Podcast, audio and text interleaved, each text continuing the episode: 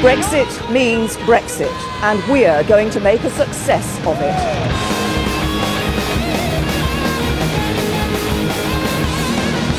No habrá negociaciones paralelas al Brexit. Es la respuesta de la canciller alemana Angela Merkel a la primera ministra Theresa May. Die britische Regierung hat ja nun offiziell ihre Absicht mitgeteilt. There is no reason to, to pretend that this is a happy day, neither in Brussels nor in London. Nuestra primera prioridad será minimizar la incertidumbre creada por la decisión del Reino Unido para nuestros ciudadanos, empresas y Estados miembros.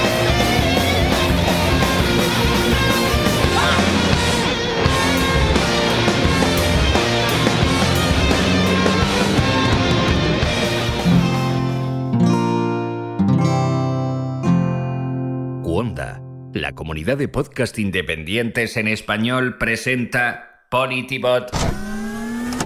Nueve meses después del referéndum sobre el Brexit, Theresa May ha pedido formalmente a la Unión Europea la salida del Reino Unido de la organización. María Ramírez. Eh, después de ese primer trámite, el de la carta, eh, ahora empiezan las negociaciones sobre las condiciones y todavía queda un largo camino. Los 27 estados eh, que quedan, los que quedan, tienen que aprobar una guía para las conversaciones en su cumbre del 29 de abril. Después, en mayo, la Comisión Europea dará más directrices que de nuevo deberán ser aprobadas por los Estados miembros. La negociación se puede alargar durante dos años. Y mientras tanto, en Europa pueden pasar muchas cosas. El día en que recibió la carta británica, Donald Tusk, presidente del Consejo Europeo, dijo que no era un día feliz, ni en Bruselas ni en Londres. Eduardo Suárez. Entre otras cosas porque la Unión Europea afronta ahora muchas incertidumbres. Por ejemplo, el auge de movimientos populistas como el que ganó el referéndum en Reino Unido o el que asciende en las urnas en Francia. El gobierno alemán está preocupado y promueve encuentros donde se debaten algunas soluciones. Hace unos días estuve en uno de esos encuentros y hablé con algunos de sus protagonistas en la ciudad de París. A continuación escuchamos a Andreas Goergen, director general del Ministerio de Asuntos Exteriores alemán, y hablamos con el español Álvaro Invernón, profesor de la Universidad de Nebrija, y con el portugués Felipe Santos, miembro de la Unión de Federalistas Europeos. Bienvenidos al podcast de Politibot.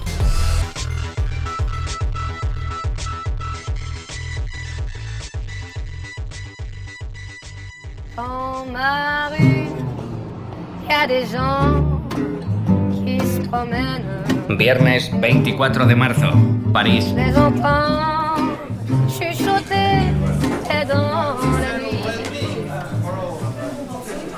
Es viernes 24 de marzo de 2017, unas horas antes de que los líderes europeos celebren el aniversario del Tratado de Roma Decenas de jóvenes europeos debatimos el futuro de la Unión en un local de París, a tan solo unos metros de la Torre Eiffel.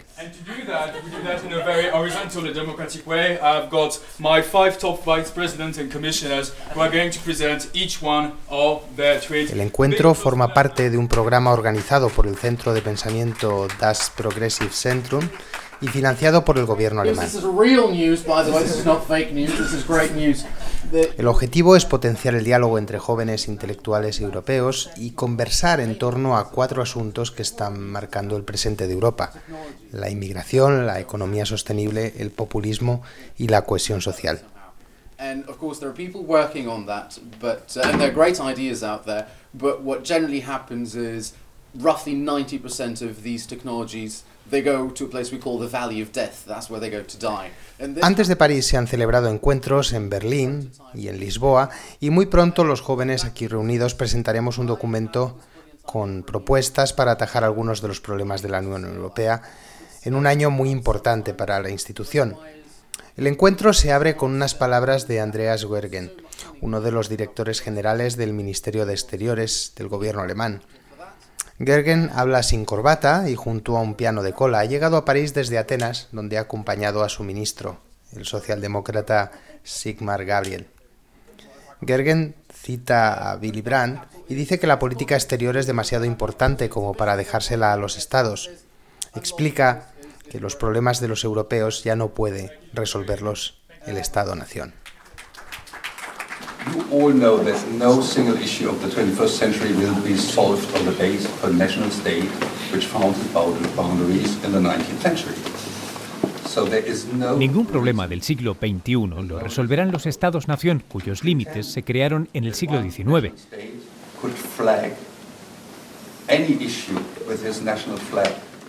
No hay razón en Europa para fingir que un país puede resolver ningún problema con su bandera nacional. De verdad creo que lo que estáis haciendo aquí puede crear algo que puede ser parte de la solución de este siglo XXI. Part of the solution of the 21st century. Los jóvenes que estamos en este encuentro pertenecemos a empresas, partidos políticos, centros de pensamiento y organizaciones de la sociedad civil. Muchos vienen de Portugal, Grecia, Italia o España y no todos tienen la mejor imagen del papel de Alemania durante la crisis. Justo antes del final de su intervención, el portavoz del Ministerio de Exteriores nos invita a todos a dejar atrás cualquier prejuicio.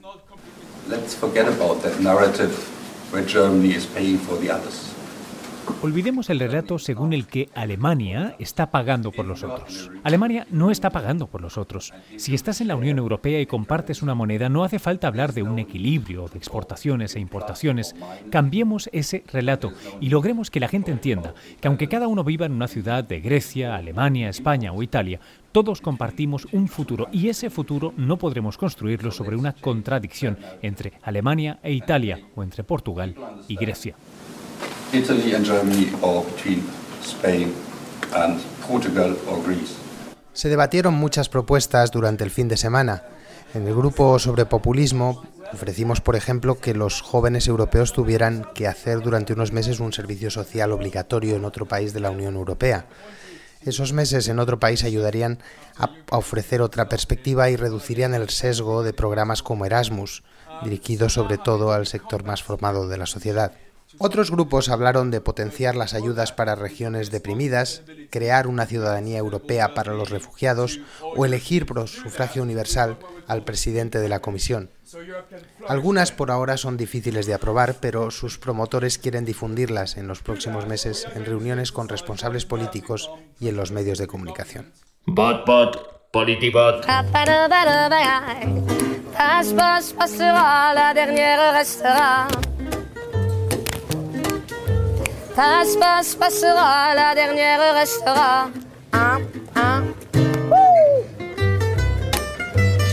Eh.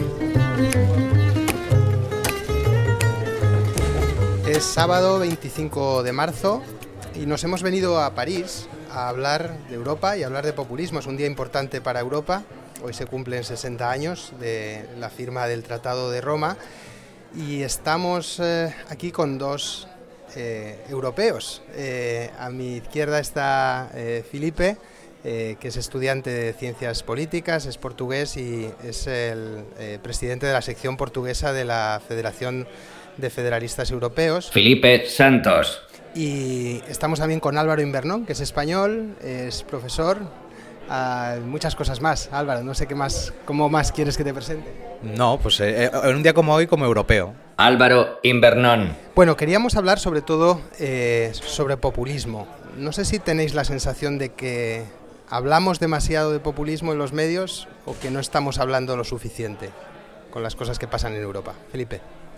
Yo creo que se habla demasiado, pero con poca consistencia y con poco conocimiento. Y se utiliza mucho la palabra populismo para una crítica sin consistencia, que en algunos casos sí que es adecuada, pero como la usamos tanto y para tantas cosas tan diferentes, pierde el sentido. Y por eso se habla demasiado, pero no bien. No, porque otra de las cosas que ocurre es que ponemos debajo de esa, de esa palabra, de ese paraguas, cosas que son muy diferentes. No sé cuál es tu experiencia en Portugal con, con eso o en otros países que conoces y donde has vivido. Eh, yo vivo ahora en Alemania, que es que hay el populismo que hay principalmente es de extrema derecha. En Portugal no tenemos eso como en España y lo populismo que hay es un populismo de izquierdas que no es destructivo, no es nacionalista, es un poco nacionalista, pero no en la forma de ver la nación como una homogeneidad blanca de los que han sido ahí, con padres de ahí.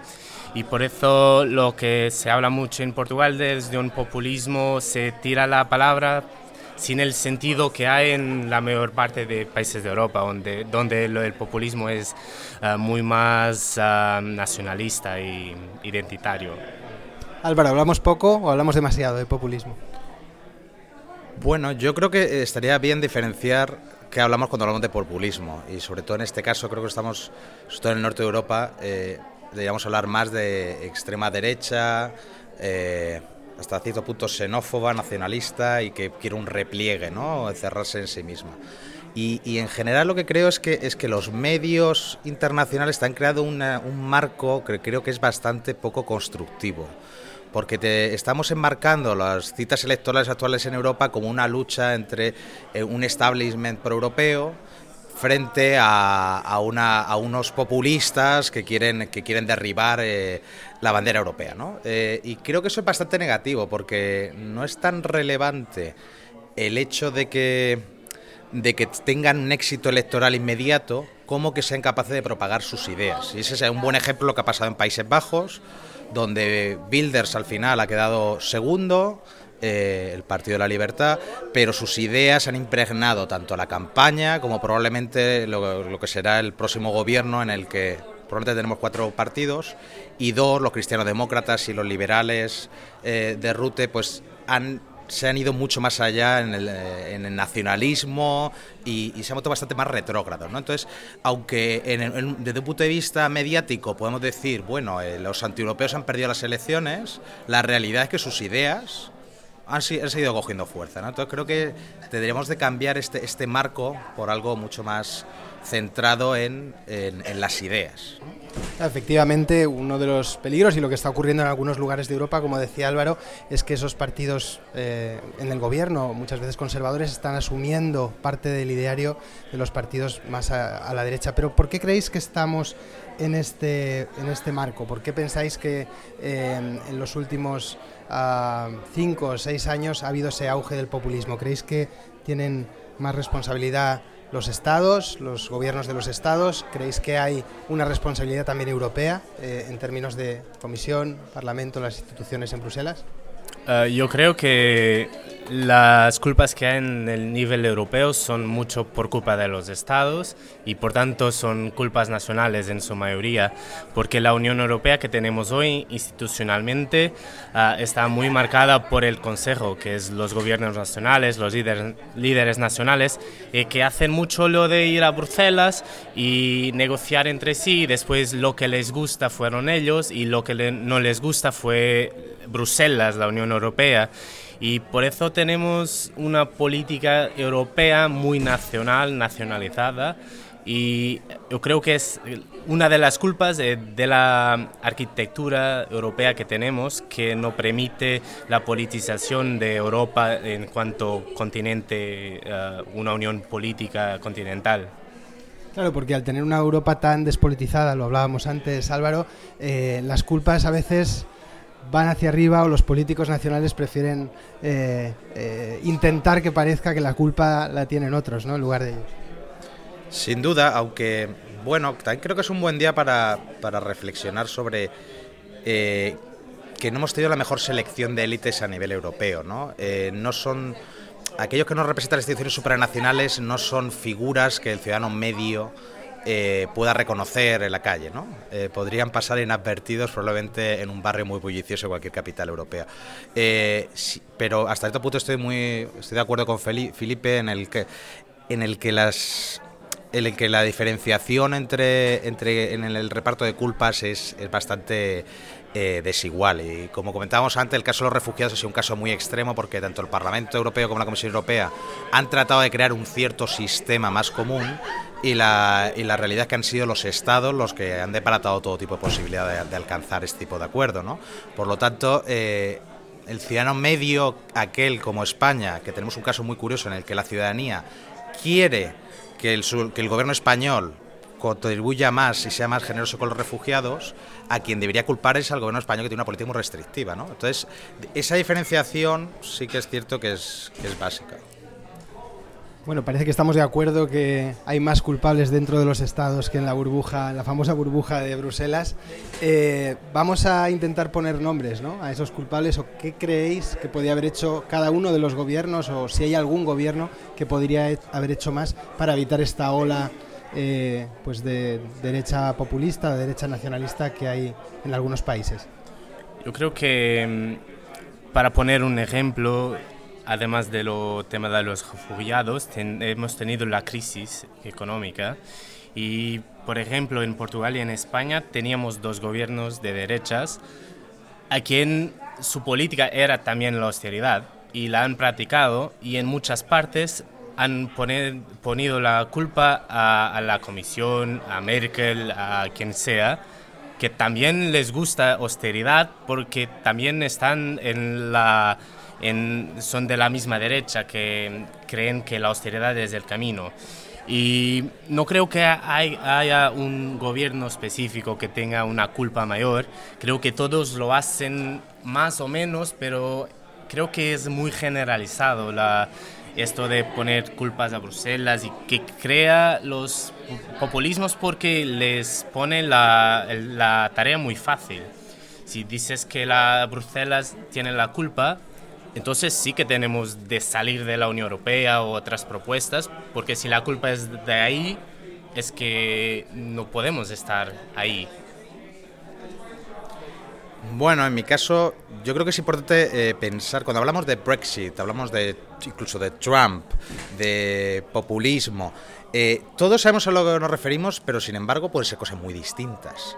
Entonces, eh, esta idea de la ola de repliegue identitario, eh, tiene, puede tener dos causas distintas. Una es una, la ansiedad económica, en la que los perdedores de la globalización sería la clase media y baja europea, que es un poco la de la tesis de Milanovic, y la, la, otra es más la, la, tesis de, la tesis de Ingelhard y Vipa Norris, que es la del cultural backlash, eh, la revuelta cultural, aquellos grupos predominantes que se sienten amenazados por el cambio de valores. Y creo que es muy interesante pensar eh, que para Europa no es lo mismo que se trate de una revuelta cultural que de un problema económico. Si es un problema económico siempre será mucho más manejable porque al final prácticamente la mitad del gasto social mundial lo hacen los, la Unión Europea. Pero si es un tema de valores culturales, eh, es mucho más complicado manejar. Eh, visto desde España, aunque hoy estemos en París, es algo que no, no tendemos a no ver porque no, es, no, nos sentimos reflejados en este debate, ¿no? Pero, pero visto de París sí es así. Eh, y es mucho más difícil gestionar la diversidad cultural, eh, la, tratar de volver a, cerrar fronteras, etcétera, etcétera, que se trata de un problema económico. Entonces tenemos ese gran debate y probablemente lo que deben de pensar las instituciones es cómo afrontarlo y tratar de evitar tanto los riesgos por tanto en un sentido como en otro. Y pensando un poco en el futuro y pensando en qué puede ocurrir de aquí a, unos años, ¿qué, tipo de Unión Europea os gustaría ver y qué tipo de Unión Europea creéis que es más probable? ¿En qué, marco nos vamos a mover, digamos, de, de, aquí a 2030, 2027? Lo que me gustaría ver es poner al nivel continental lo que ya tenemos al nivel nacional y regional, una democracia europea que desde 1979, con las primeras elecciones al Parlamento Europeo, lo hemos empezado a hacer una democratización de la Unión Europea, una politización. Eso es lo que me gustaría ver. Ah, lo que creo que es más probable es que en política hay mucho la de hablar mucho de cambio y no cambiar mucho. Yo creo que los próximos años son muy clave para eso, para ver qué podemos hacer. Hay ahora el grande debate del futuro de Europa y de las velocidades y tal. Y creo que es una oportunidad de, después de este año electoral muy importante en Francia, en Alemania, ah, en Italia probablemente, de ver qué Europa queremos y si queremos de facto hacer una democracia continental o no. Eh, Álvaro, ¿crees que eso es posible? Ese sueño federalista que, tiene Felipe. Bueno, la, de, la declaración de, Roma que se aprobó esta mañana eh, termina con una frase que es Europa es nuestro futuro común.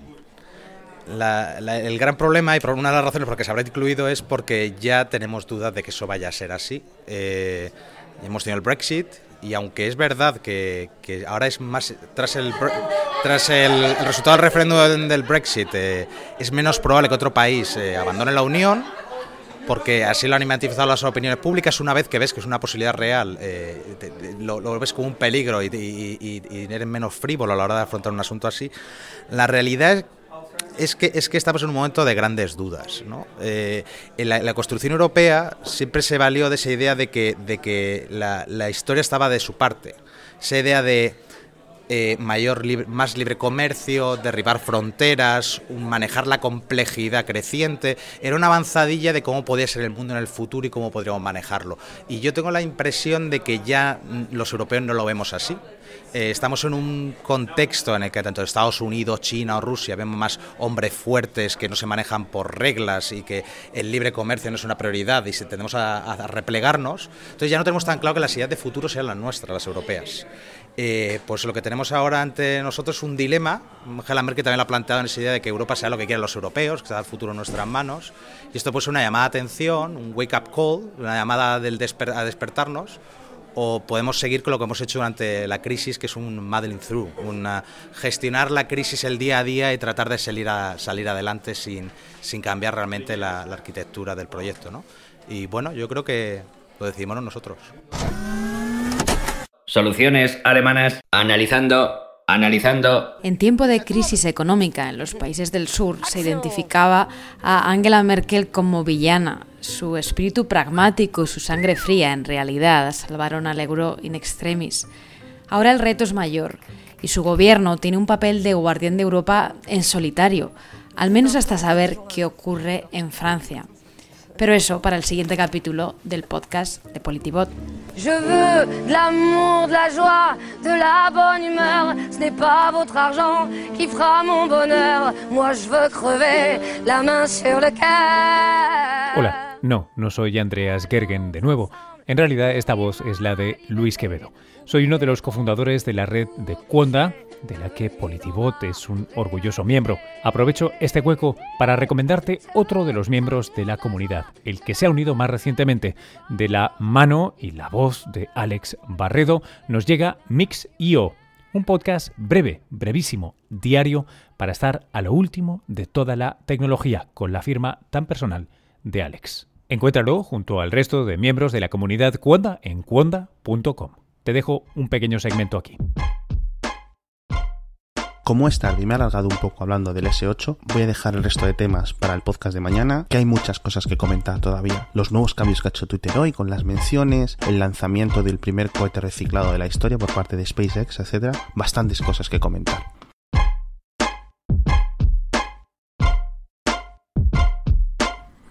Mixio es una publicación diaria sobre tecnología creada por un servidor, Alex Barredo.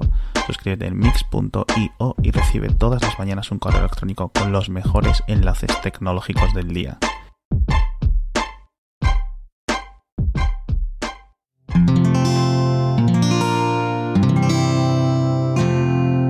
Puedes escuchar más capítulos de este podcast y de todos los que pertenecen a la comunidad Cuonda en cuonda.com.